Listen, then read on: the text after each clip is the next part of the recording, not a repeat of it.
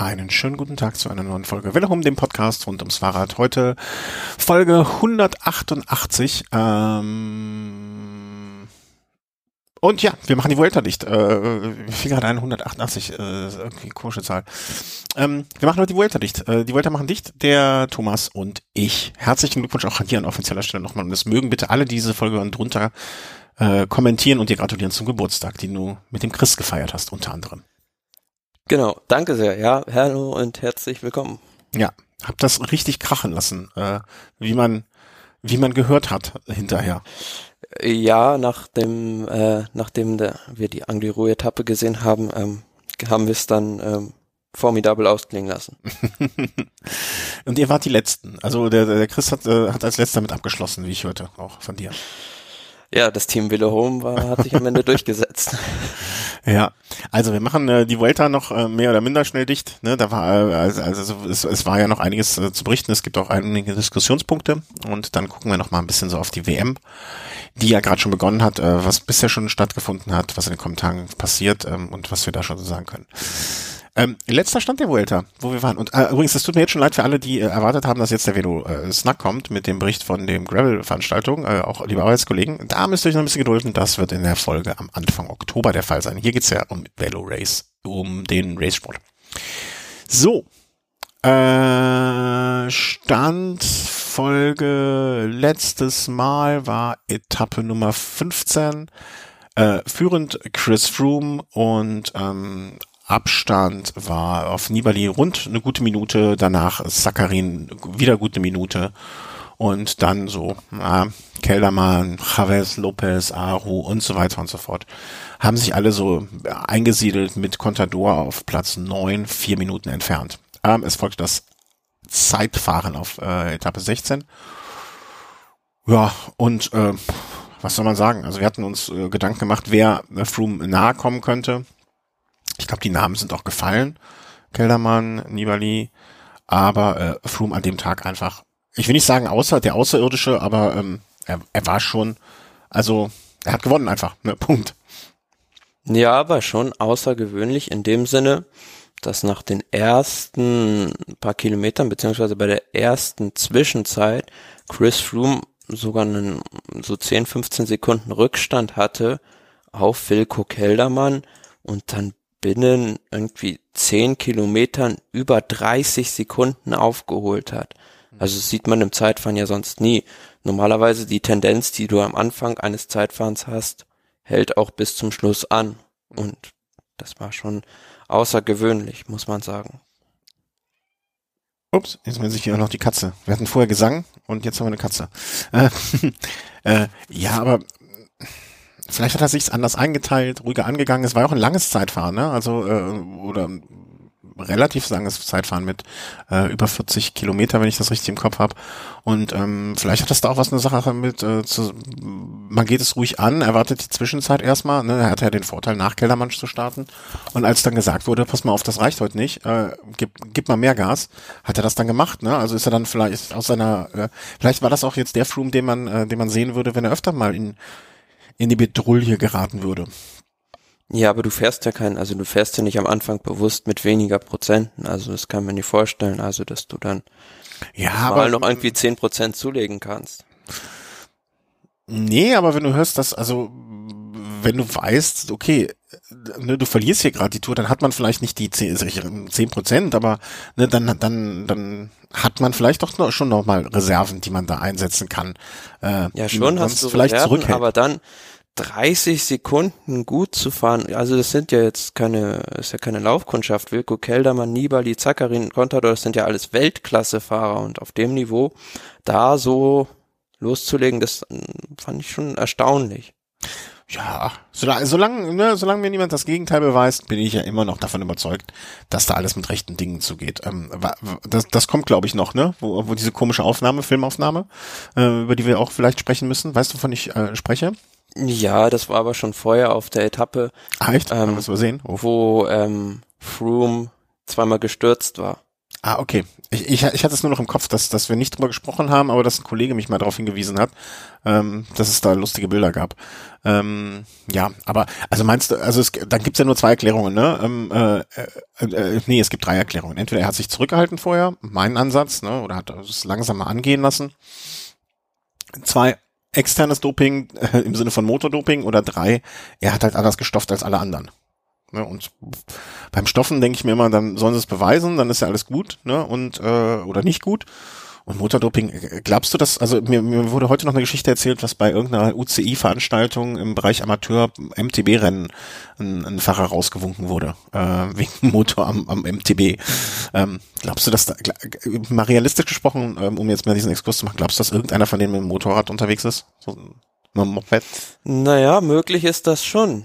Ähm, weil wir haben ja jetzt erst neulich eine Studie gesehen oder so einen Film des französischen Fernsehens, wo eigentlich diese Testmethode der OCI ad absurdum geführt wurde, weil die prüfen das ja mit sogenannten Tablets mit einem Magnetsensor vorne dran. Und da hat man nachgewiesen, durch unter anderem einen Test auch am Fraunhofer Institut, dass es dort ganz oft Fehlmeldungen gibt und dieser Computer einfach überall am Rad ausschlägt, aber nicht da, wo halt die bewusst einen Motor platziert hatten, nämlich zum Beispiel in der Sattelstütze oder aber auch hinten im Laufrad selbst drin. Mhm. Und ja, gut, man müsste das halt wirklich konsequent mit diesen Wärmebildkameras machen, um es effektiv zu testen. Und so bleibt immer Raum für Spekulationen, beziehungsweise ja, es ist also es ist äh, schwierig zu beurteilen. Ich bin ja immer noch der Meinung und ich weiß, dass ich damit na, naiv romantisch bin. Ähm, dass keiner so dumm sein kann. Weil du würdest dich ja, äh, du erinnerst dich dann noch an die belgische Fahrerin, äh, die sie ertappt haben dabei, sozusagen, äh, ne, also wo sie es nachgewiesen haben. Niemand, niemand möchte, also du blamierst dich doch bis auf die tiefsten, also ich finde das noch blamabler, weil das so irgendwie so nach dem Motto, na, dann hat's fürs Richtige, fürs Blutdoping nicht mehr gereicht. Ich finde das noch blamabler, obwohl es da eigentlich keine Steigerung mehr gibt. Ne? Also ich finde naja, aber auf der anderen Seite wirst du ja auch sehen, dass es vielleicht effektiver ist und du nicht die Risiken vielleicht eingehst. Und ähm, ja gut, man hat ja auch gesehen, also es geht ja, gibt immer wieder diese Verdachtsmomente. Also wir reden ja jetzt nicht nur über das Team Sky, nee. sondern auch beispielsweise beim Giro 2015. Warum bekommt Contador von Basso das Fahrrad und Basso fährt mit Contadors kaputtem Fahrrad weiter?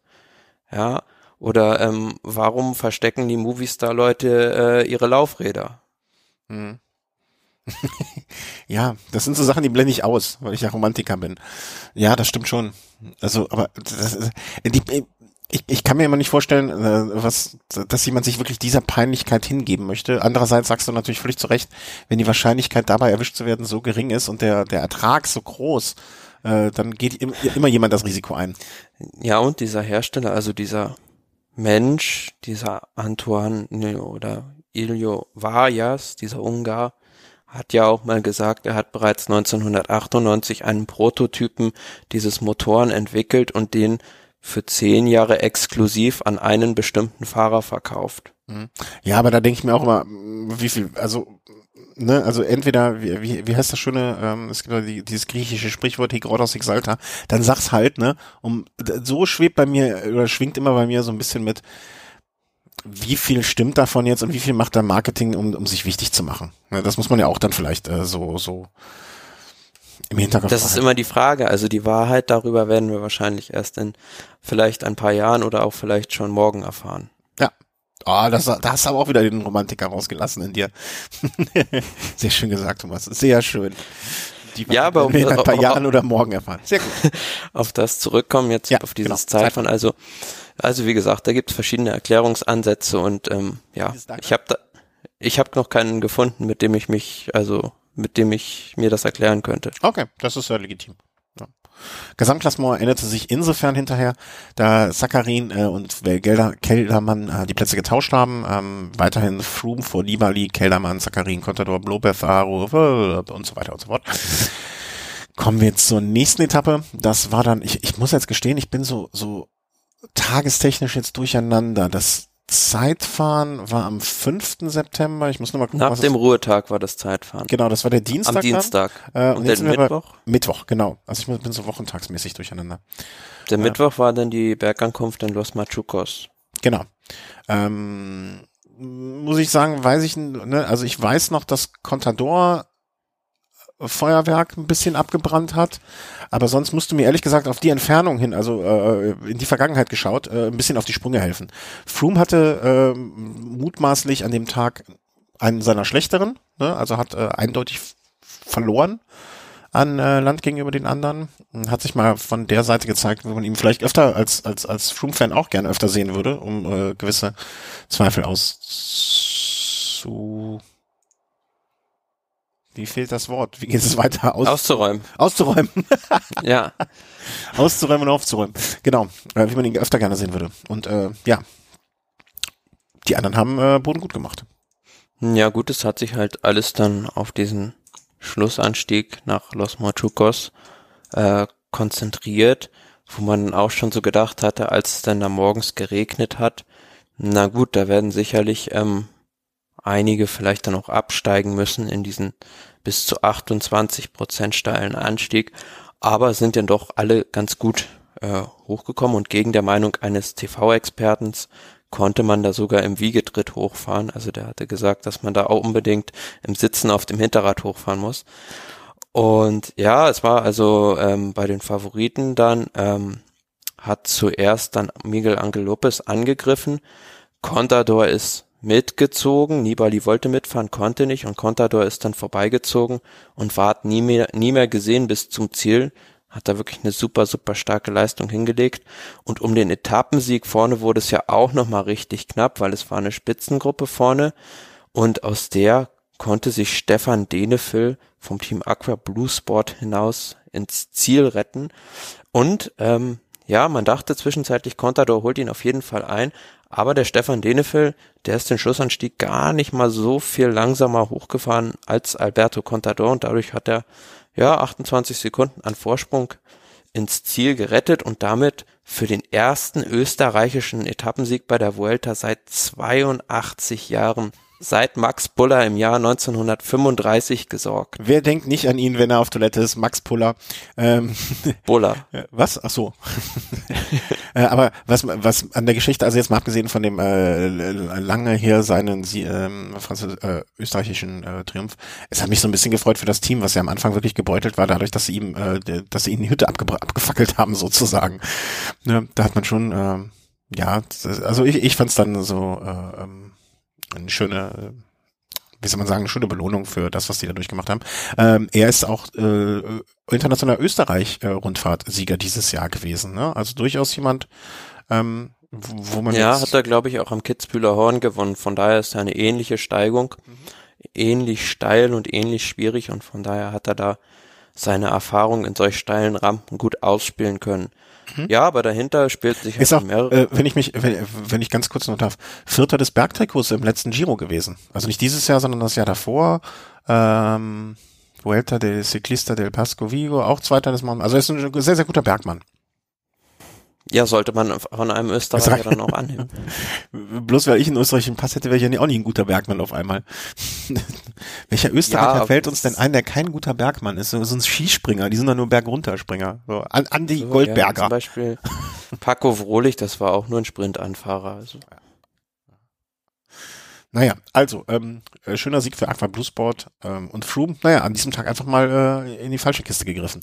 Ja, wie gesagt, dahinter haben sich dann verschiedene Geschichten abgespielt. Zum einen Alberto Contador, der den Etappensieg und das Podium gejagt hat, und zum anderen die Gruppe mit Maika Zakarin, Nibali und Lopez, die dahinter versucht haben, Froome Meter um Meter abzuhängen, was dann auch gelang.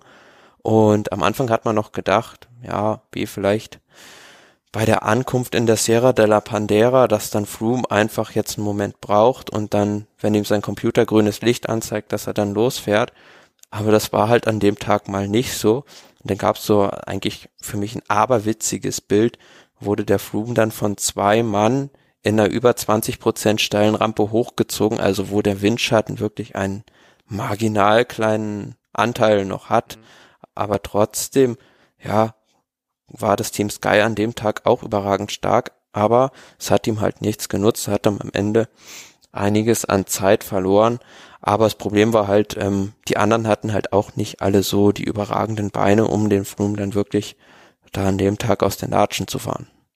es ist ja auch nicht nur irgendwie, finde ich zumindest in solchen Situationen, dass äh, ähm, ähm der, der, der, der Windschatten, sondern auch die moralische Unterstützung. Ne? Wenn du einfach ein Hinterrad hast, ich meine, bei, bei einem Froome ist es wahrscheinlich gar nicht so wichtig, wenn er eh nur nach Wattzahlen fährt, ne? Aber vielleicht sind das auch die Momente, wo man, wo er, selbst er dann mal die Wattzahl ausblendet und sich einfach nur an einem Hinterrad festhält, äh, im übertragenen Sinne des Wortes dranbleiben möchte. Und da finde ich sowas ja auch, also ähm, immer ja, hilfreich. Aber ob ich jetzt, ob ich jetzt bei meinem Teamkollegen oder bei einem Konkurrenten am Hinterrad bleibe. Hm, du kannst vielleicht bei einem, ich, ich finde, bei einem Teamkollegen kannst du vielleicht noch eher steuern, wie schnell er ist, ne? Dass du sagst, okay, mach mal ein bisschen, mach, mach Tempo, mach Tempo noch ein bisschen, bisschen, bisschen, so, jetzt ist gut. Ne? Ich und andererseits, ich glaube, ich würde mich eher an einem Hinterrad von dir zum Beispiel wohlfühlen als an, äh, an einem Hinterrad von Lance Armstrong. Einfach weil du bist ein netter Kerl und der nicht. ja, aber ich weiß nicht so. Also so etwas zugespitzt zugegebenermaßen. Ja, aber letzten Endes hätte man an dem Tag vielleicht dann doch noch etwas mehr ausrichten können. Ja, das ist die, dann von, von dir so oft beschriebenen, äh, beschriebenen, ne, hätte man sein Herz vielleicht früher in die Hand nehmen müssen. Nur nicht jetzt Schon, aber dazu bräuchte man halt, hätte man halt die entsprechende Mannschaft gebraucht, weil das Team Sky hatte ja auch vorher wieder alles kontrolliert und dann mehr oder weniger abgeriegelt. Hm. Ah ja, aber so, guck mal, so, so diese, diese Versprengten, ne, also so, so ein, wenn sich jetzt äh, Lopez, Nibali, Sakarin, Maika, Moreno, Keldermann, wenn ich da alles lese, Grüßweig, ja, hallo? Wenn ich, wenn ich mal gesehen hätte, dass die sich alle zusammengetan hätten und attackiert hätten, ne, das wäre ja auch mal was gewesen. Ne, wenn die sich, wenn, wenn sich von diesen zehn Leuten irgendwie nur fünf von abgesprochen hätten und hätten gesagt, so, wir gehen heute in den ersten Berg rein. Ja. Hallo. Ja, hörst du mich nicht mehr? Oh. Hörst du mich nicht mehr? Hörst du mich nicht mehr? Hallo? Hallo? Hallo? Hallo? Hallo? Hallo. Ja, bei mir ist noch alles normal. Bei mir ist alles normal. Wir sind jetzt wieder da. Wir hatten gerade einen kleinen Audio-Fail. Äh, ich weiß nicht genau, woran es lag. Ich vermute fast, mein Internet war weg. Ähm, okay. Obwohl, ich habe dich noch eine ganze Zeit lang gehört. Ne? Du sagtest immer, ja, äh, ich höre dich nicht, höre dich. Ja, war's da. Aber ist ja egal. Machen wir einfach weiter. Äh, ja, hätten sich die ein paar Fahrer mal zusammengetan, hätten früher angegriffen, wer weiß, was draus geworden wäre. Ja, vielleicht wären dann, äh, nach dieser Etappe hatte Froome ja noch 1,16 auf Nibali, Keldermann 1,213. Ne? Sie haben ihn rund 40, 40 Sekunden, sagen wir mal so, äh, abgenommen. Ne? Wer weiß, was daraus geworden wäre, wie viel größer der Abstand hätte sein können. Hm. Naja, ja. was will man machen? Ja, aber die, also die anderen hatten ja selbst nicht ihren besten Tag, von daher. Ja, aber ne, äh, äh, trotzdem, also wenn man es nicht versucht, dann braucht man es auch nicht machen. Ne? Also vielleicht hätte man es früher versucht. Eh, klar ist das immer leicht jetzt, äh, ne, hier so bla bla. Äh, wie, wie, wie war das früher hier mit äh, Rudi Völler und dem Waldemann? Ne? Leicht ist hier zu sagen mit dem Bier in der Hand und äh, ne, aber wenn man nicht, wenn man nichts riskiert, kann man auch nicht gewinnen. Zumindestens äh, gegen einen Froome in der Form, so wie es war. Ne? Das muss man einfach mal so sagen. Hm, waren wir jetzt bei der Etappe, das war die Etappe am Mittwoch, dann kam Donnerstag, äh, ich, ich glaube, die Etappe hatten wir auch schon ausgerufen als Ausreißer-Etappe. Ähm, ja.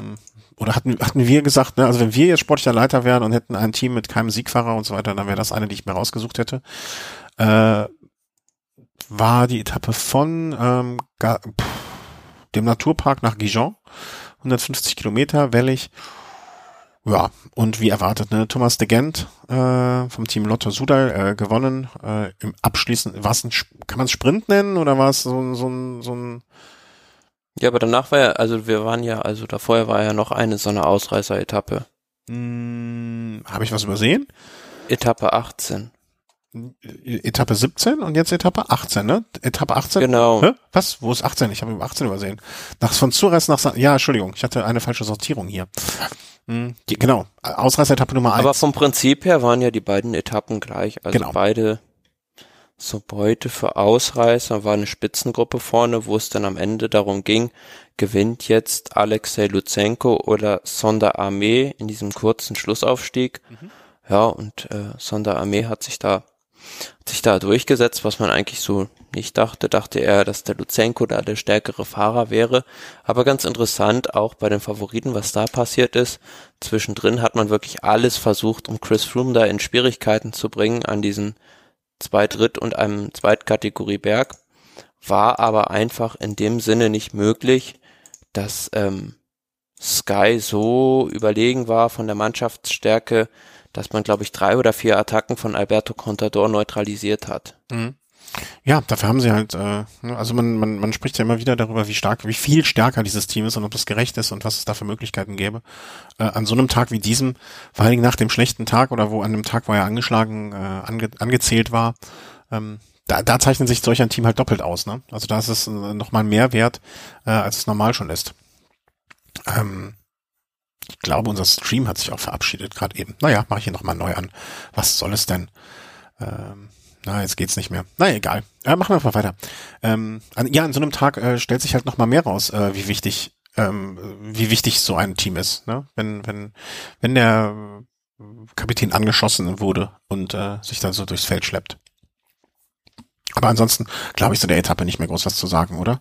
Also ähm, ähm nee, am Ende war es dann halt nur so, dass äh, Froome wieder einiges von der Zeit zurückgefahren hat gegenüber Nibali, die er an dem Tag davor verloren hatte. Mhm. Ja, und im Gesamtklassement hatte sich dadurch auch im Prinzip auf den ersten äh, Aro und äh, Wout Pölz äh, haben ihre Plätze getauscht, aber ansonsten hatte sich da nicht viel getan unter den Top Ten. Alles wie gehabt und Froome von Nibali 1,37 und äh, vor Kellermann 1, äh, 2,17 äh, war dann der Stand. Als es in die nächste Etappe ging, auch wieder Ausreißer-Etappe, ja, im Prinzip das gleiche, nur kein Uphill-Finish, ne, aber auch so ein, ein Tag für die Versprengten und äh, Thomas de Gent äh, hat das Ding dann abgeschossen. Ähm, mehr, gibt's da noch mehr so groß zu sagen an diesem Tag? Auch da hat sich in den Top 10 im Prinzip zum Vortag überhaupt nichts getan. 12, 13, 14. Bis Platz 14 alles eins zu eins genauso beigeblieben, denke ich mal.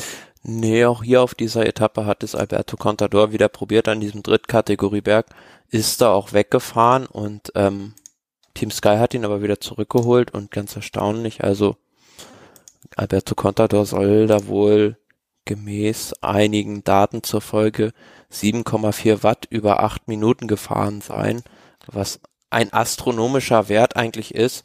Und umso erstaunlicher, dass dann die Sky-Mannschaft mit einem Gianni Moscon den einfach wieder so zurückholt. Vielleicht hat die, hat er sich auch verzählt. seinen Watt werden. Vielleicht hat sich da einer verrechnet.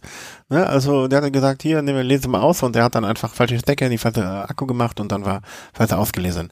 Vielleicht stimmte das einfach gar nicht. Also das muss man auch mal in Betracht ziehen, dass die sich vertan haben.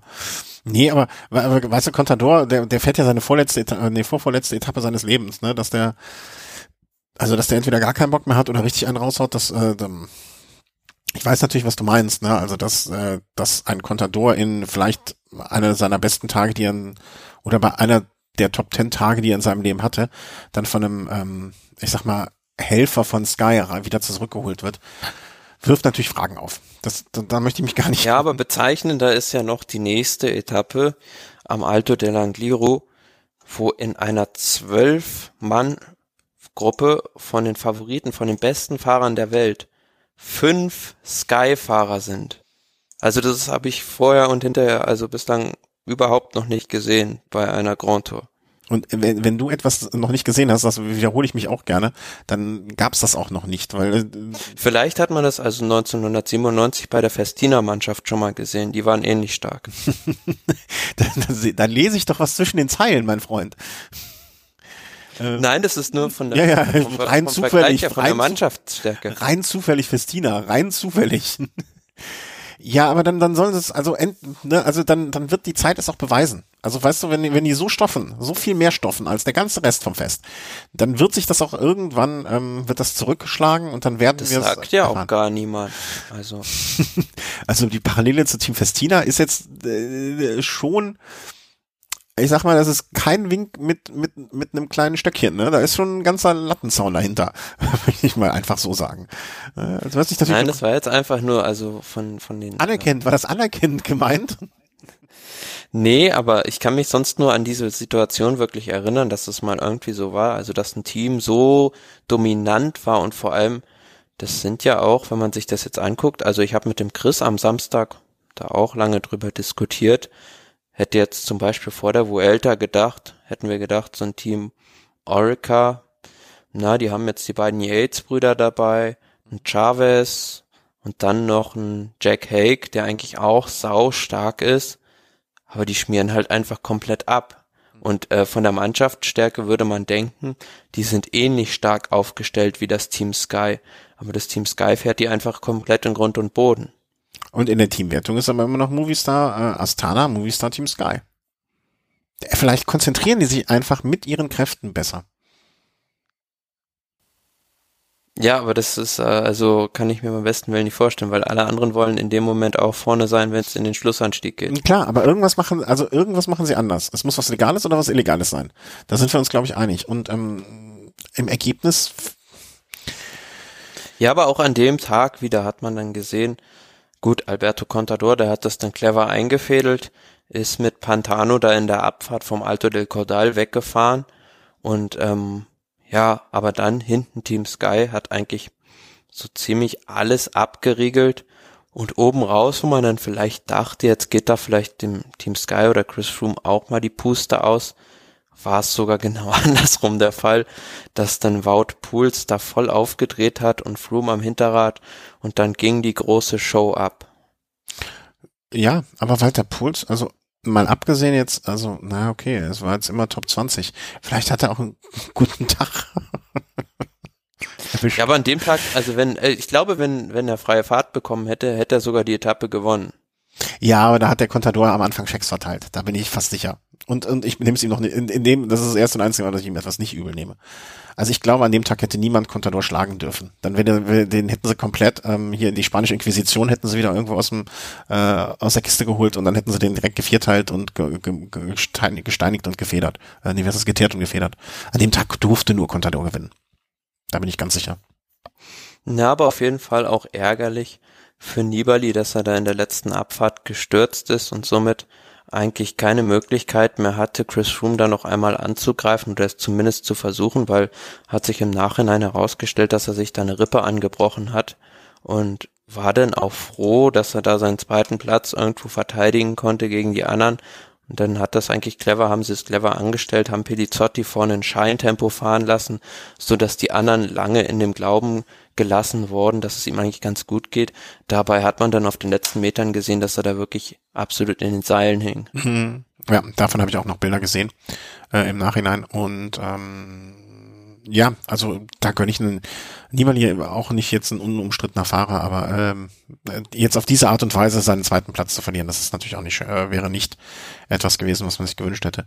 Und ja, aber es hat da auf dem dritten Platz auch noch einen Umsturz gegeben. Das, darauf wollte ich gerade hinaus. Zakarin hat Wilko Keldermann da noch die entscheidenden Sekunden abgenommen und ihm somit vom dritten Platz dann verdrängt und Keldermann ist da sogar noch hinter Contador zurückgefallen auf Platz 5, den er sich am nächsten Tag aber noch von Contador auf der Schlussetappe zurückholen sollte. Mhm. Also Keldermann hatte dann irgendwie an dem Tag, wie viel hat er? Keine Ahnung, so um die eine Minute insgesamt Rückstand und auf Sakarin dann so 45 Sekunden, Pi mal Daumen und das hat dann gereicht, um ihn raus. Ja, also ähm, ich war, wie gesagt, an dem Tag selber mit auf dem Rad unterwegs und konnte deswegen nur so ausschnittweise hinterher was schauen. Aber Contador sei es gegönnt. Also ne, er hat seinen Abschied da. Ja, aber wenn man das gesehen hat, so den Schlussanstieg, es war auch so bezeichnend. Also ähm, ersten Marc Soler und dann auch ein Enric Mas, die eigentlich beide für andere Teams, für Movistar und für Quickstep fahren, haben sich da eingespannt, um Alberto Contador da die Pace zu machen im Schlussanstieg. Da hat man wirklich gesehen, dass die Spanier da einmal so richtig zusammengehalten haben noch.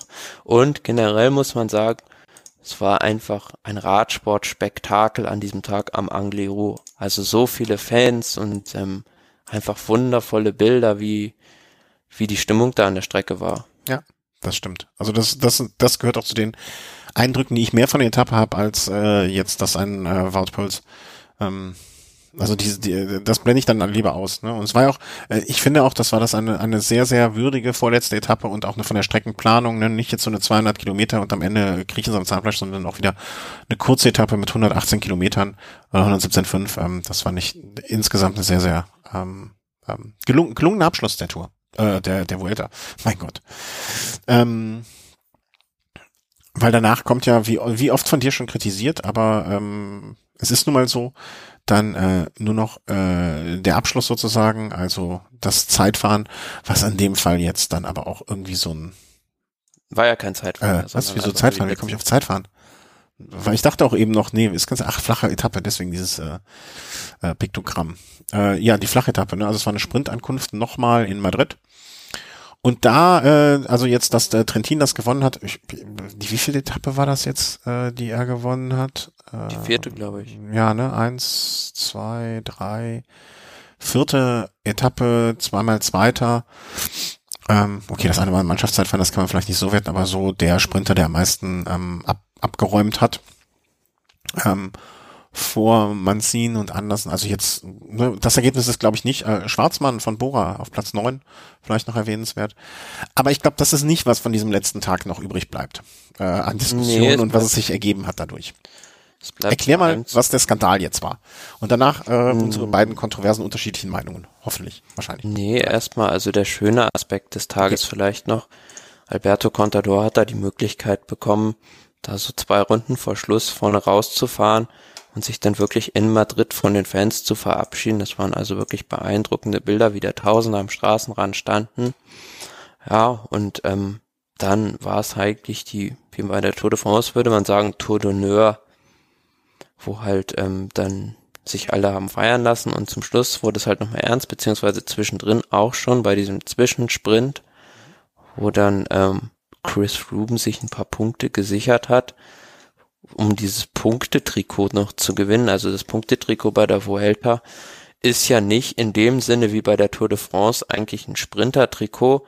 Dadurch ist einfach die, das ist eigentlich schon durch die Vergabe der Punkte beziehungsweise die Gewichtung der Etappen gar nicht so möglich, sondern das wird halt immer auch, ja, oder beziehungsweise auch häufig von einem Klassementsfahrer auch mitgenommen, weil einfach viele, viele Bergetappen bei der Vuelta dabei sind und es dann im Verhältnis oft wenig Sprintetappen gibt. Aber Matteo Trentin in diesem Jahr hatte wirklich, ja, ich hätte jetzt schon fast gesagt, das Ding fast sicher vor der letzten Etappe. Weil er einfach, weil er einfach dermaßen viele Sprintetappen gewonnen hat, ne? also übermäßig viele und auch sonst sich zwischendurch äh, jetzt bei den anderen Etappen ähm, oftmals, ne, also er hat dann Ne, dadurch, dass er beim Mannschaftszeitfahren im, auf dem zweiten Platz mit rein. Na, er hat ja sogar eine Bergetappe gewonnen. Welche war das? Das war die Etappe mit dieser komischen Abfahrt. Ah ja. Äh, ja, ja, ja. Ne, also er, er, er, er wäre jetzt, äh, es wäre eine der Situationen gewesen, wo ein Sprinter durchaus mal dieses, diese Kombinationswertung nennt man es ja vielleicht eher da, ne, ähm, äh, hätte gewinnen. Nee, die Kombinationswertung ist ja noch extra. Ach, noch mal extra, okay, dann habe ich das da verdattelt.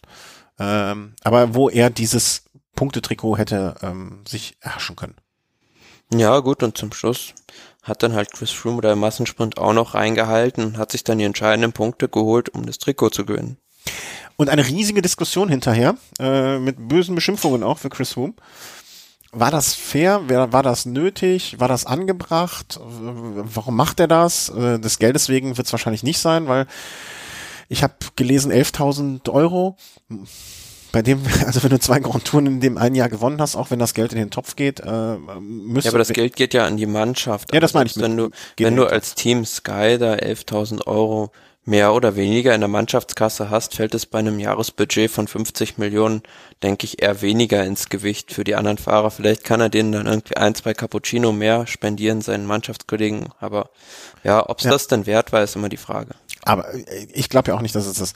Aber Andererseits, er hat jetzt niemanden beschissen dafür. Und? Nee, es ist ja sein gutes Recht, dass er da gerne um dieses Trikot sprintet.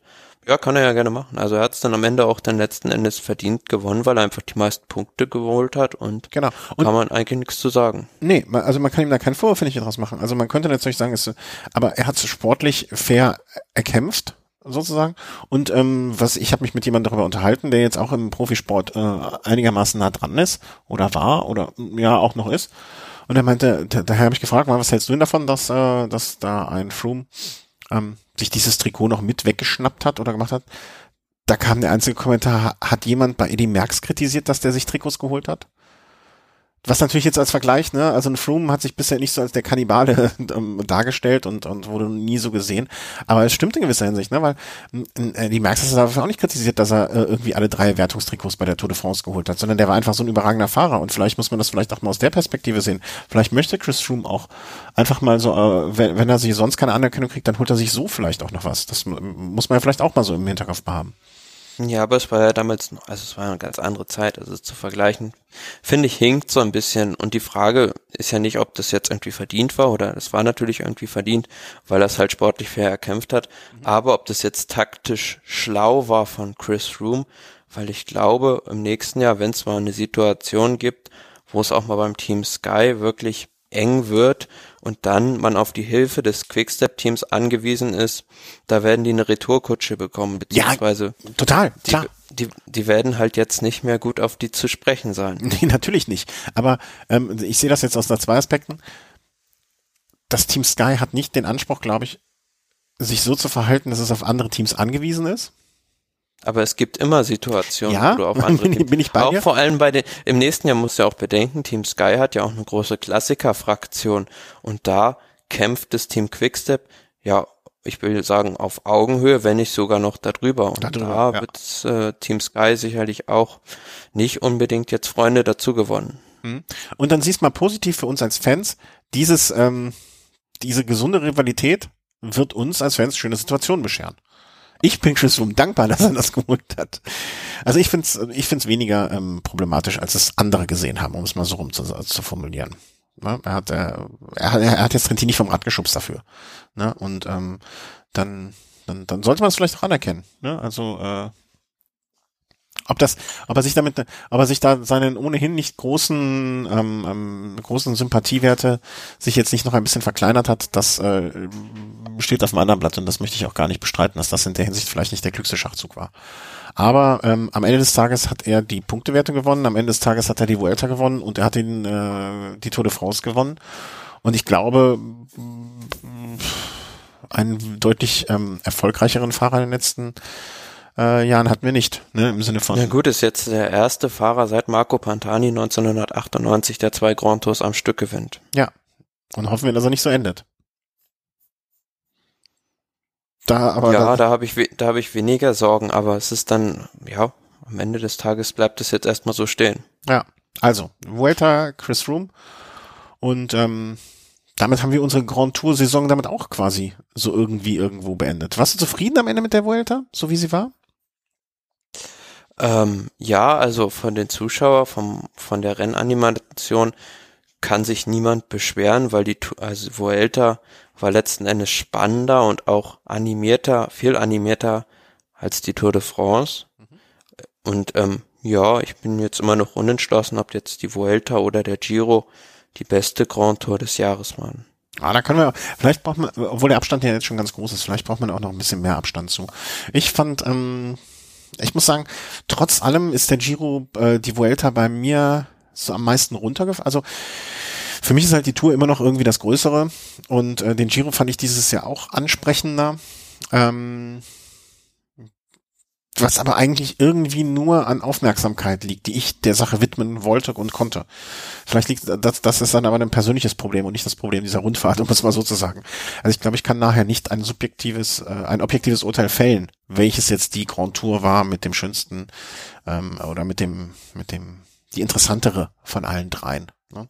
Ich glaube, da ist äh, für mich die Tour wird immer wahrscheinlich oder mit so hoher Wahrscheinlichkeit das das äh ja, aber rein vom also von von der medialen Aufmerksamkeit sicherlich immer noch die Nummer eins, aber vom vom sportlichen Wert sind dann doch die Vuelta und der Giro in den letzten Jahren stehen die für mich darüber.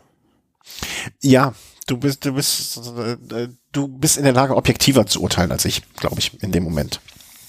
Ähm, aber also die letzte spannende Tour de France war eigentlich die von 2015, aber auch wie gesagt, da hat es ja Quintana verpasst, früher zu attackieren und die Tour vielleicht noch zu gewinnen. Aber da war ja wenigstens bis zum letzten, vorletzten Tag in Alpe d'Huez noch richtig Spannung drin. Das war in den letzten beiden Jahren nicht mehr so.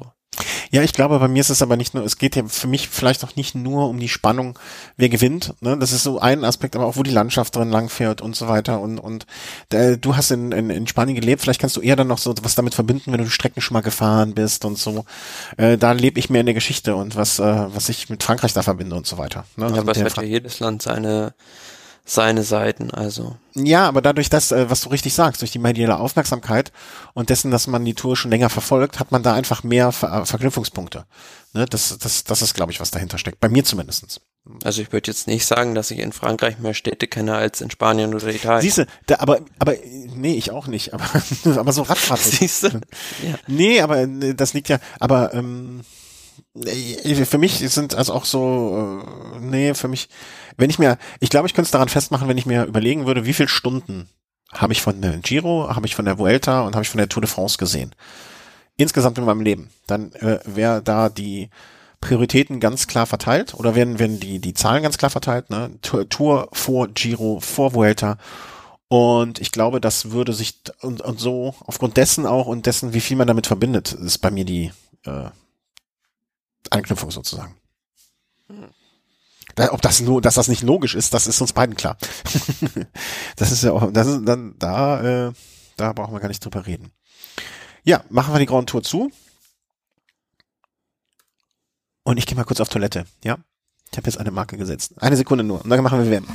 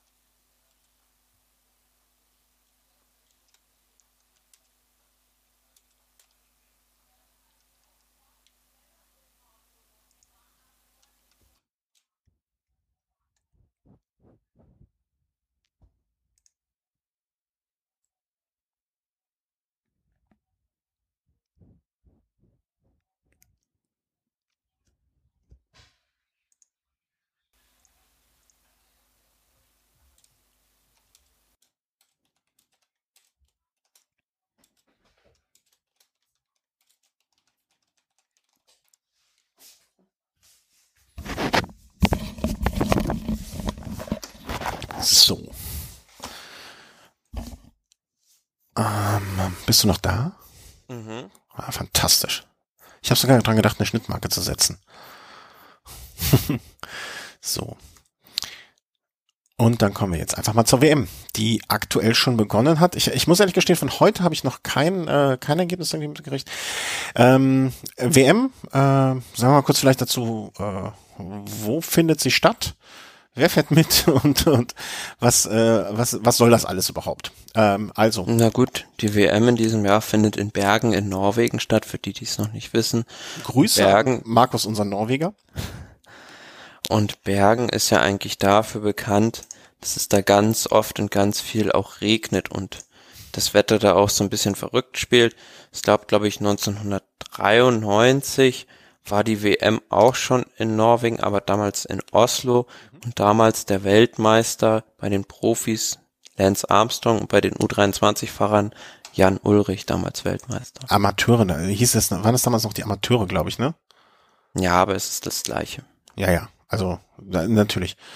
Ähm, ja, in Bergen dieses Jahr. Äh, Kurs äh, des Ganzen habe ich mir ehrlich gesagt bis jetzt kaum angeguckt. Es soll, ähm, äh, was ist das für ein Kurs oder wer wird da am Ende ähm, vorne sein? Also ja gut, es ist halt ein Rundkurs wie bei jeder WM mhm. über 276,5 Kilometer. Also auch Und jedes Mal ein sehr sehr langer, äh, also Klassiker, äh, Monumentcharakter von der Länge her.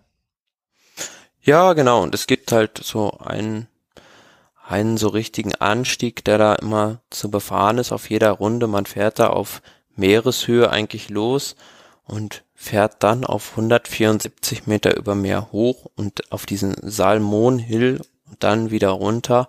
Ja, und es ist eigentlich ein Kurs, haben jetzt die meisten schon gesagt, der eigentlich so Fahrern wie einem Peter Sagan oder Michael Matthews oder vielleicht auch ein Fernando Gaviria so auf den Leib geschneidert ist. Also er ist jetzt nicht schwierig genug, um zu sagen, dass da jetzt die reinen Klassiker-Spezialisten oder vielleicht auch die Bergfahrer vorne sein werden, mhm. wie es dann im nächsten Jahr in Innsbruck sein wird. Mhm. Wo ja, glaube ich, einer der schwersten Kurse ever irgendwie äh, ähm, ähm da gemacht werden soll. Genau, deswegen hat jetzt auch zum Beispiel Nibali gesagt, na gut, er ist sowieso leicht verletzt und sein WM-Start abgesagt, ich konzentriere mich lieber aufs nächste Jahr, was soll ich jetzt hier mich in dem Sprinter-Team kaputt fahren? Äh, wahrscheinlich auch nicht die schlechteste Entscheidung. Also was soll er da? Ne? Also da, äh, da, da hätte er eh nichts ähm, irgendwie zu melden gehabt, behaupte ich. Einfach. Ja, aber gut, zum Beispiel Chris Froome, der ist ja an den Start gegangen und hatte sich da jetzt am Sonntag zum Auftakt im Mannschaftszeitfahren mit der Sky-Mannschaft sicherlich auch mehr vorgestellt, weil die sind wirklich ganz mit einem richtig starken Team an den Start gegangen, hatten aber am Ende dann auch nur noch vier Fahrer beisammen und haben dann ja doch schon etwas enttäuschend verloren. Ähm, interessant fand ich in dem, äh, in dem Punkt, ich, ich ne, also ich habe nicht allzu viel mitbekommen. Ähm, aber habe mich äh, so, also es schien äh, von der von dem Parcours des Mannschaftszeitfahren ähm, eine so ausgelegte Strecke zu sein, äh, dass ich zum Beispiel, ich habe es hinterher in einem Interview gelesen, nicht mit dem äh, nicht mit einem der Herrenteams, sondern mit dem, äh, im Prinzip findet ja die gleiche Veranstaltung auch bei äh, den, den Damen statt, ne? also das Mannschaftszeitfahren, was nicht ein Nationalmannschaftszeitfahren ist, sondern ich glaube seit, seit 2012 kann das sein, irgendwie so, so um den Dreh rum ähm, ein, ein, ein Seit da gibt's das ja überhaupt erst wieder bei der mhm. WM. Dann, dann, das, das ist so eine Art ähm, äh, äh, Teamzeitfahren ist, ne? Also da fahren dann trotzdem, ne, fahren alle Quicksteps zusammen und alle äh, äh, Skies und das natürlich auch bei den Damen genauso. Und ähm, da hatte dann äh, das Team, äh, auch das Team Sunweb, also in beiden äh, Herren und Damen Team Sunweb äh, gewonnen.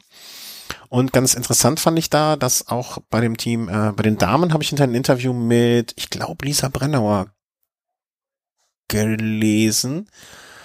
Ähm, und die hatten sich wohl vorher im Training die Strecke genau angeschaut und sind zu dem Schluss gekommen, ich glaube, man fährt ja zu fünft los, ne, wenn ich das richtig in Erinnerung habe.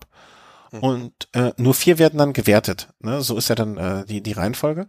Und die hatten sich in ihrer äh, Teamvorbesprechung im Training, hatten sich das so angeschaut, dass es das Vernünftigste wäre, wenn man ein bisschen auf Risiko spielt und sozusagen äh, mit fünf Fahrern rein sich eine auf, äh, es gab einen Anstieg äh, im, im, äh, in dem ganzen Zeitfahren sozusagen. Äh, die Fahrerin verbraucht sich bis unten zum Anstieg total, wird dann sozusagen zurückgelassen und die anderen vier äh, ne, fahren bis dahin, ich will nicht sagen mit angezogener Handbremse, aber können ein bisschen entspannter fahren und äh, geben dann von dort alles. Das hätte sich wohl im, äh, im Training herausgestellt, dass das, das die sinnvollste Strategie ist bei, dem, bei der ganzen Nummer.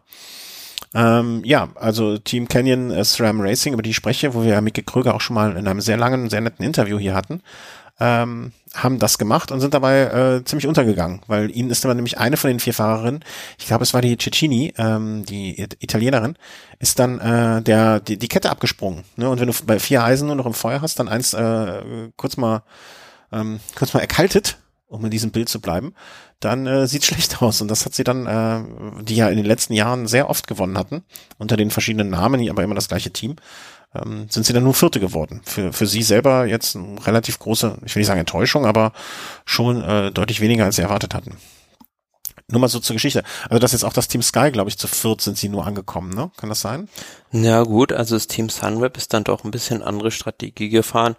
Die haben halt gesagt, wir wollen möglichst mit vielen Leuten noch auf die letzten Kilometer kommen. Ja, das war wahrscheinlich oh. die cleverere Strategie. Wollte ich damit auch zum Ausdruck bringen. Ne? Also die einen haben gepokert und die haben die Tradition, ich will nicht sagen traditionelle, aber die die konservativere Methode gewählt. Ja, du konntest halt sehen, am Anfang hat, glaube ich, Sunweb bei der ersten Zwischenzeit waren die nur drittschnellste und haben dann sozusagen das Feld von hinten aufgerollt und am Ende hat es sich bezahlt gemacht, dass die dann halt mit allen Mann noch zusammen waren. Und ähm, im Gegensatz zu einem Team Sky zum Beispiel oder auch zu der BMC-Mannschaft, die da noch am nächsten in den Dunstkreis gekommen ist. Aber am Ende, ja, hat, war BMC zwar, glaube ich, bei der letzten Zwischenzeit noch vorne, haben es dann aber am Ende nicht mehr halten können mit ihren vier Fahrern, nur noch gegen Sunweb, die das also wirklich gesteuert von Tom Dumoulin da sehr gut eingeteilt hatten. Ja, also mit Dumoulin ja auch einen der ja, ich sag mal. Ja, also die hatten äh, natürlich die entsprechenden Maschinen auch dabei, ein Tom Dumoulin, ein Michael Matthews und auch ein Leonard Kemner, der damit 21 jetzt schon Weltmeister geworden ist. Ja, ja, ja. Also äh, der, der ist auch äh, ganz gut abgefeiert hat, glaube ich, wenn man das so ähm, also wenn man sich nicht darüber freuen äh, kann, worüber auch sonst noch, also in dem jungen Jahren.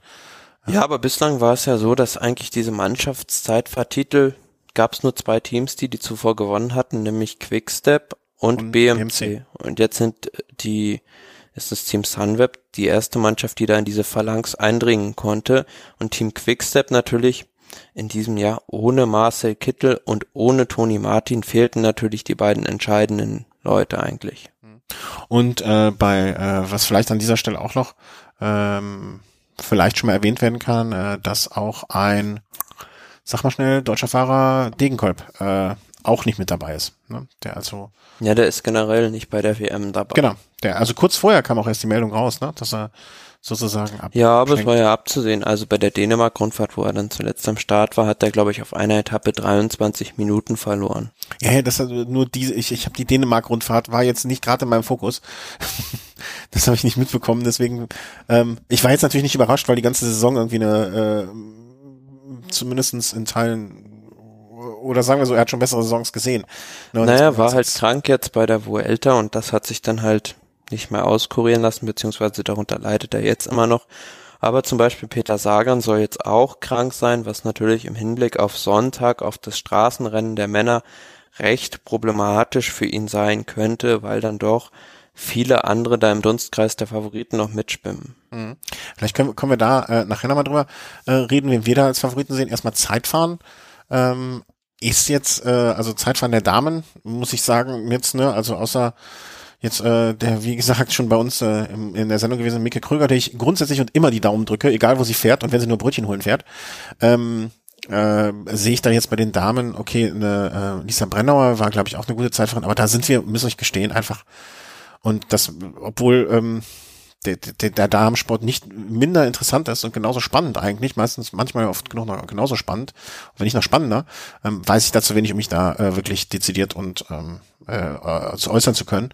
Deswegen vielleicht noch, ähm, also jetzt bei den Frauen, äh, bei den Juniorinnen, äh, Junioren und U23, da sind wir auch, also fühle ich mich jeweils nicht berufen, groß was zu sagen, oder? Ja, aber gut, heute bei dem ähm, U23, U23 Zeitfahren der Männer schon erstaunlich. Der Mikkel Bjerg, der das gewonnen hat, 18 Jahre alt und gewinnt es halt vor den ganzen anderen etwas etablierteren Fahrern schon mit über einer Minute Vorsprung.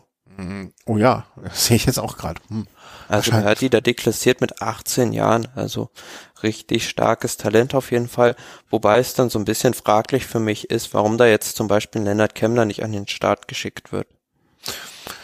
Wenn man vielleicht schon, äh, startet er bei den Herren später, im, im, bei den Prof, also bei dem, ne, also Elite-Rennen vielleicht schon. Nee, ich glaube nicht. Und andererseits aber auch an einem, an einem Montag äh, vorher vor dem Rennen am Sonntag, da kann man eigentlich auch, ja, verstehe ich, äh, also vielleicht gibt es dann wieder irgendwelche Regeln, die wir nicht wissen.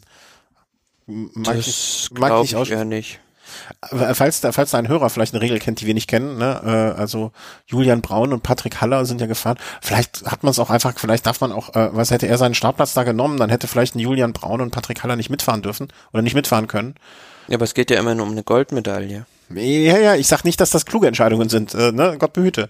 Ne? Aber vielleicht sind das so Entscheidungen, ähm, die man im Nachhinein nicht versteht. Also es gibt da, ich glaube, wenn man sich so anschaut, wie Verbandstrukturen sind und wie solche Nominierungen stattfinden und Rennen dann stattfinden, ich glaube, da gibt es so Sachen, die, die, die. Ja, und zumal der Bund Deutscher Radfahrer jetzt auch nicht unbedingt dafür bekannt ist, da immer glückliche Entscheidungen bei so WM-Selektionen und Olympiaselektionen zu treffen. Ah, das hast du jetzt aber sehr kritisch gesagt. ja, vielleicht sagt Aber es ist einfach so. Ja, ja, klar. da sind wir eine Meinung. Äh, vielleicht noch kurz, äh, nur damit äh, die Dame auch äh, die nötige Aufmerksamkeit bekommt. Elena Perone aus Italien vor Alessia Vigiali äh, haben das Zeitfahren gewonnen. Auf äh, Platz Nummer vier Hanna Ludwig möge sie eine schöne Karriere haben, hoffentlich. Ähm, ich hatte noch nie was gehört. Äh, Lea Lynn Teutenberger, äh, der Name äh, wird uns wahrscheinlich, äh, Teutenberger wird, wird nie weggehen. Nee, Teutenberg. Hießen die auch Teutenberg? Ja, ne? Joko, wie hieß sie? Teutenberg. Ja, wahrscheinlich auch aus dieser Radfahrer-Dynastie irgendwo entsprungen. Ähm, ja, das waren so, sind die deutschen Namen. Also auch da auf Platz vier, auf Platz äh, 13, das sind ja auch schon mal beachtliche Werte. Das muss man bei der WM auch erstmal fahren. Ne? Also dass wir jemals auf dem Schiff irgendwas so was gemacht hätten. Mhm. Morgen dann die Junioren äh, mit ihrem Zeitfahren. Ähm, und dann auch schon das Elite-Zeitfahren der Damen am 19. Genau, das ist dann genau. auch morgen. Und am Mittwoch ist dann halt der erste richtig große Showdown, sage ich jetzt mal auch für die mediale Aufmerksamkeit, mhm. wenn dann das Männerzeitfahren auf dem Programm steht. Im Prinzip, äh, also Tom Dumoulin wird man auf der Rechnung haben müssen. Er ist äh, top, äh, top unterwegs. Ähm, Ron Dennis, wenn er fit ist, wahrscheinlich auch einer der Favoriten. Chris Room, dieses Jahr keine Schwäche bisher, außer der einmal am Berg, gehört mit Sicherheit auch dazu. Tony Martin, Fragezeichen. Ja, aber was man da zuletzt gesehen hat, also die Generalprobe ging ja jetzt völlig in die Hose bei der Großbritannien-Rundfahrt, ja. wo er irgendwie Zwölfter im Zeitfahren nur geworden ist. Und es wird, denke ich, also, also es wird jetzt auch schon so drauf zugespitzt, das große Duell zwischen Tom Dumoulin und Chris Froome. Auch vielleicht schon so ein bisschen im Hinblick, auch vielleicht dann so ein kleiner psychologischer Schlag im Hinblick auf das kommende Jahr, auf die Rundfahrten. Mhm. Wenn jetzt da der eine den anderen schlägt, dann wird sich der Geschlagene auch denken oder wird dann vielleicht so einen kleinen Knacks wegbekommen im Hinblick auf die nächste Grand Tour. Ah, ich glaube, das kann aber nur, ich glaube, es geht nur in eine Richtung. Ich glaube, wenn der Froome jetzt verliert, ne? Meinst du, das wird ihm einen Knacks geben? Ich würde, also wenn ich jetzt der Froome wäre, ne, dann äh, würde ich, glaube ich, mir denken, boah, fuck it, ey, ich habe ne, ich habe ne Tour de France, ich habe ne Vuelta, ich habe das gepunktete Trikot der Vuelta. Klar, hätte ich gerne noch gewonnen, das Zeitfahren, aber mein Gott, ich habe in dieser Saison so viel erreicht und irgendwann muss der Akku halt mal leer sein. Ich glaube, das wäre eher so eine Denke, die ich dann an den Tag legen würde. Aber vielleicht ist er auch so verbissen und es gibt ihm Knacks. Vielleicht hast du auch recht. Das kann er echt. Naja, aber so, man muss ja immer sehen, so Zeitfahren bei Weltmeisterschaften oder auch Olympia zum Beispiel sind ja immer so eine Sache für sich. Also ist jetzt was anderes als ein Zeitfahren in der Rundfahrt. Und letztes Jahr zum Beispiel, was im letzten Jahr genau, bei Olympia, bei dem Zeitfahren, wer hätte da gedacht, dass Fabian Cancellara nochmal gewinnt? Also es war völlig außer, ja, wie soll man sagen, außer des, Erwart des Erwartungsfeldes, dass Cancellara da irgendwie gewinnt. Man hätte jetzt gedacht, wahrscheinlich gewinnt der Froome das. Mhm. War aber dann doch nicht so. Ja, aber in diesem Jahr ist eigentlich schon damit zu rechnen, aber, dass eigentlich alles nur ich, über Tom Dumoulin geht. Darf ich? Das, gerade hast du das perfekte Argument geliefert, warum es, also okay, man könnte jetzt sagen, okay, es war Cancellara, der ist abgetreten, ne? Aber dass Froome da auch äh, sehr gerne Olympiasieger geworden wäre, das äh, ist, glaube ich, unbestritten und er ist nicht geworden, aber es hat ihm jetzt nicht für dieses Jahr einen Knacks gebracht. Ich, ja, also er hat ja durchaus. Ja, gut, im, im, im, Straßenrennen hat er dann durch eine taktische Fehlleistung der britischen Nationalmannschaft verloren. ja, aber, aber nein, ich meine damit, also weißt du, dass das Zeitfahren äh, nicht gewonnen hat. Also wenn er jetzt äh, so eine Nummer hat, dass er diesmal im Zeitfahren auch wieder geschlagen wird bei der WM und das im kommenden Jahr auch wieder und und und 2020 bei der Olympiade, wo er seinen Abschied feiern will, auch. Okay, dann kriegt er einen psychischen Knacks. Aber jetzt glaube ich davon, wenn er jetzt von Dumoulin geschlagen wird, der ja wirklich ein guter Zeitfahrer äh, ist und offensichtlich. Ja, aber mit Sicherheit wird das dann dem Selbstvertrauen von Tom, Tom Dumoulin nicht äh, schaden, nee, wenn er das, das wiederum das das wiederum klar, ne? Also für ihn äh, und äh, ich glaube für den Radsport grundsätzlich wird das äh, wäre das etwas Gutes im Sinne von ähm,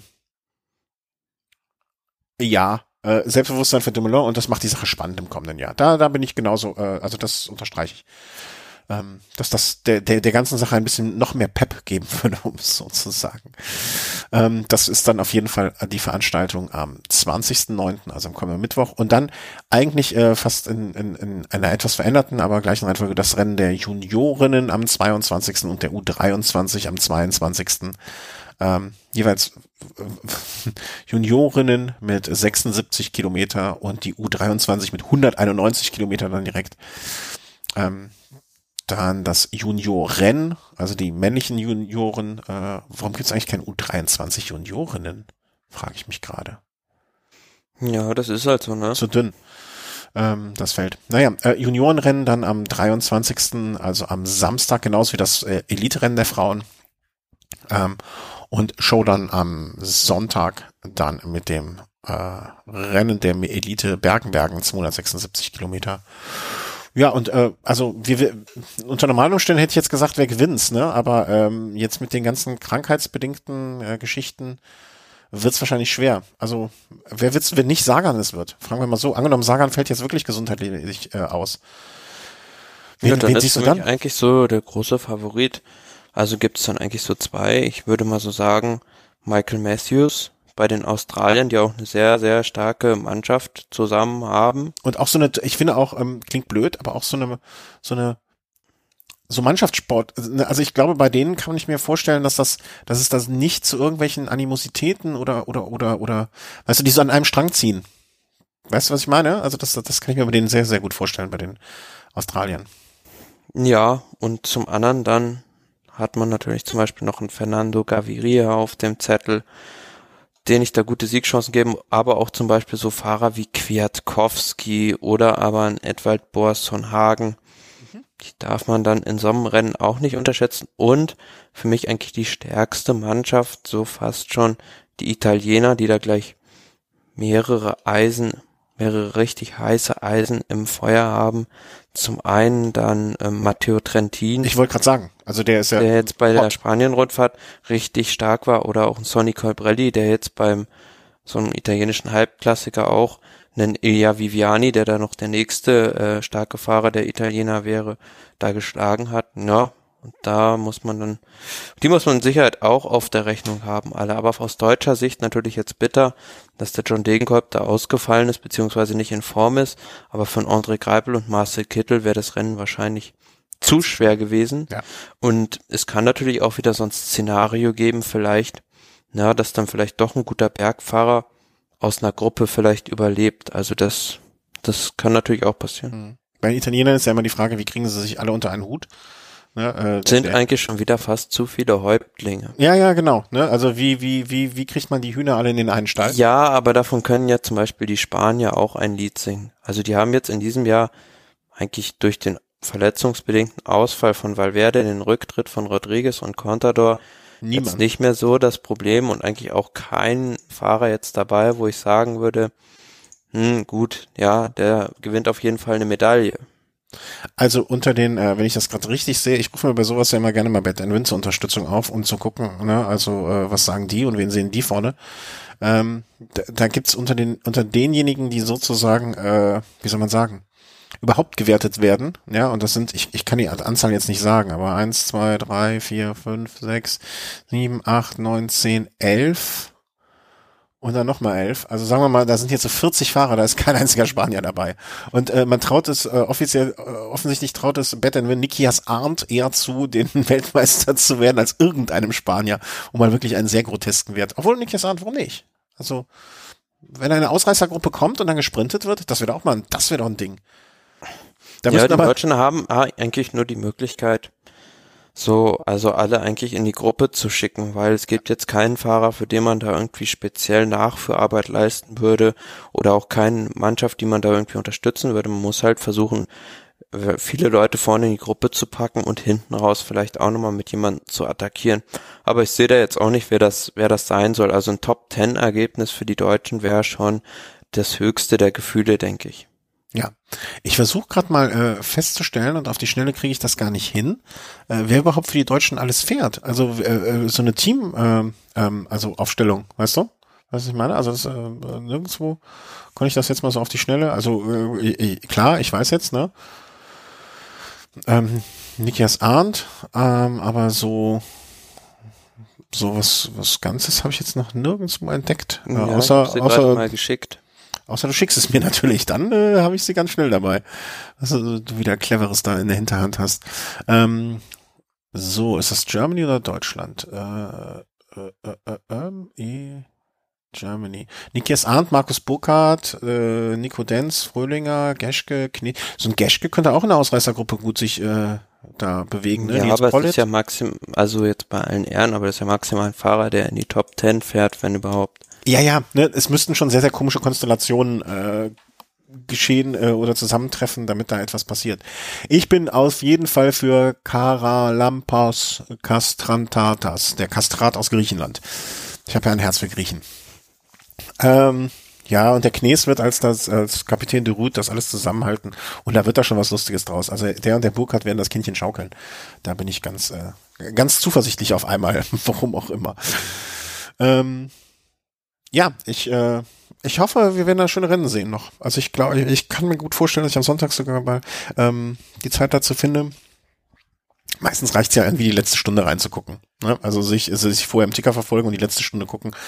Das ist ja durchaus äh, in solchen, äh, bei solchen Gelegenheiten oftmals ausreichend, oder?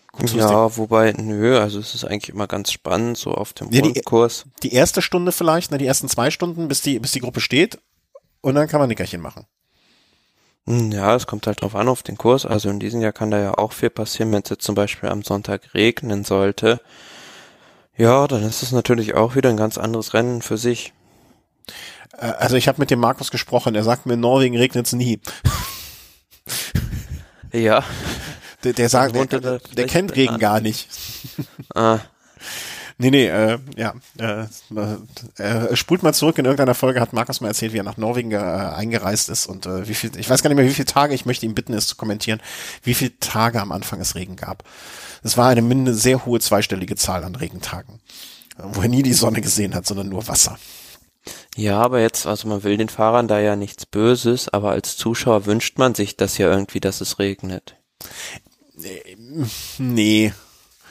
Ja, weil man dann, also dann ist es ja also viel, also für mich ist es dann immer viel spannender und dann kommt ja noch viel mehr so diese Renntaktik und der Renninstinkt der Fahrer zum Gelten als jetzt bei trockenen klinischen Bedingungen.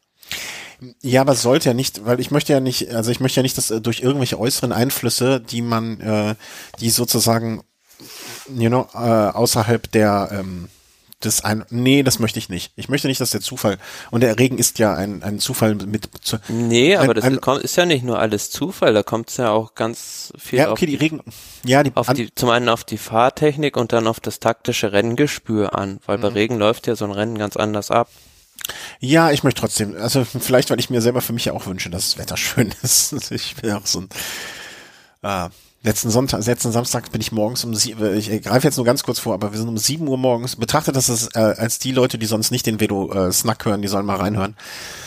Wenn du morgens um sieben Uhr schon im Regen losfährst und weißt, das wird ein sehr, sehr langer Tag im Sattel. Das ist so schlimm. Und das möchte ich einfach keinem von den guten Jungs da zumuten. Ja, aber es sind nicht. Profis. Ja, die leiden auch. Die haben doch auch ein Herz. Die, die haben doch auch eine weiche Haut, die weich bleiben soll. Naja, aber ich kann mir schon vorstellen, also dass es jetzt unter den Fahrern da einige gibt, die sogar darauf hoffen, weil sie dann wissen, sie haben im Regen einen Vorteil. Zum Beispiel Jens Vogt hat ja auch mal in seinem Buch geschrieben, dass irgendwie 80 Prozent der Fahrer schon keinen Bock haben, wenn es regnet und er dadurch halt die Hälfte seiner Siege so ungefähr rausgefahren hat.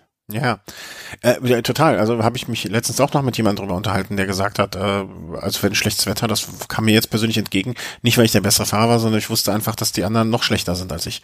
Ne, äh, durchaus irgendwie ein legitimer Ansatz. Nichtsdestotrotz, ach, ich, ich möchte es ja auch nicht. Also ich möchte ja auch nicht. Und ein Fahrer wird sich sicherlich ganz besonders auf Regen freuen. Weißt du, wer das äh, ist? Ich, äh, nee, aber ich würde jetzt entweder, also wer, wer schlechtes Wetter wahrscheinlich da, äh, ähm, jetzt nicht unbedingt äh, ab. Also ich hätte drei Tipps. Also entweder, ähm, nee, vier. Nee, sag drei. Äh, ich sag entweder ähm, natürlich die zwei Norweger, ne, weil die es einfach gewohnt sind, Bossanhagen und Christoph.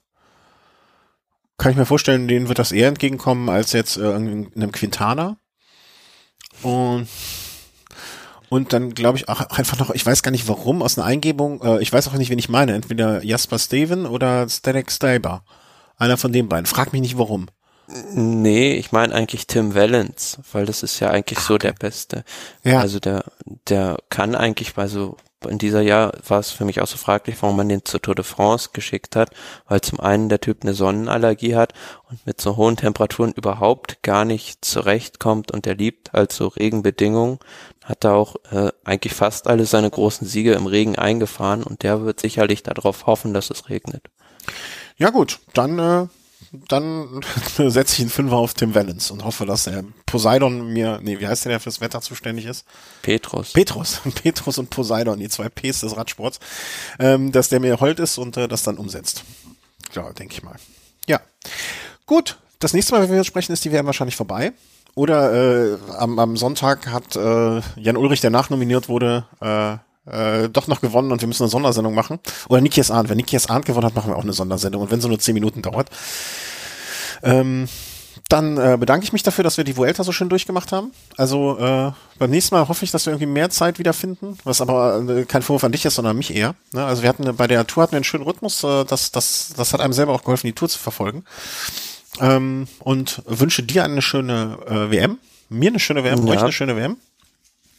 Ähm, und dann würde ich sagen, nach der WM ist vor äh, dem Rennen der Klassiker, äh, dem Rennen der fallenden Blätter, meinte ich. Ne? Also ja, es kommen ja jetzt aber so auch noch ganz, ganz viele Rennen und vieles. Ja, aber für mich ist nach der WM die Saison, dann kommt noch, äh, dann kommt noch die Tour de Romandie und das, bei mir ist die Luft raus. Die war ja schon im April. Raus. Äh, Tour de Romandie habe ich gesagt, Quatsch, meine ich doch nicht. Äh, hier die Lombardei-Rundfahrt. Ja, aber davor sind ja noch die ganzen italienischen Halbklassiker und das sind eigentlich Ach, du bist so, du mit die schönsten Rennen des Jahres. sagte er. Ja, wir können ja auch noch die Crosser, wir können es auch noch mit dem Cross anfangen. Ne? Die Cross-Saison hat äh, letztes Wochenende auch losgegangen. Wie heißt er nochmal? Ähm, sag mal, Paul, so und so Paul, Paulchen Panther, äh, hat da Paul weitergemacht. Paul Martens, genau. Äh, da aufgehört im vergangenen Jahr und hier wieder angefangen, dieses Jahr äh, auch wieder überragend in die Cross-Saison gestartet, vielleicht auch nur mal am Rande erwähnt. Ja, wir werden uns auf jeden Fall nach der WM äh, sprechen. Wie, wo, wann auch immer. Und ähm, ja, möchten uns bei euch bedanken für eure Unterstützung. Wie immer via Patreon oder via PayPal oder via Überweisung oder via äh, den Amazon-Link-Bestellungen. Vielen, vielen herzlichen Dank. Wenn ihr eine Frage habt, meldet euch gerne. Und ähm, ja, die nächste Sendung wird dann spätestens ähm, in der Woche vom 3. Oktober ein Race, äh, Snack, aber vorher mir sicher. Ich habe irgendwie das Gefühl, dass wir uns nächste Woche nochmal sprechen. Der Thomas aus dem schönen München und ich. Tschüss. Tschüss.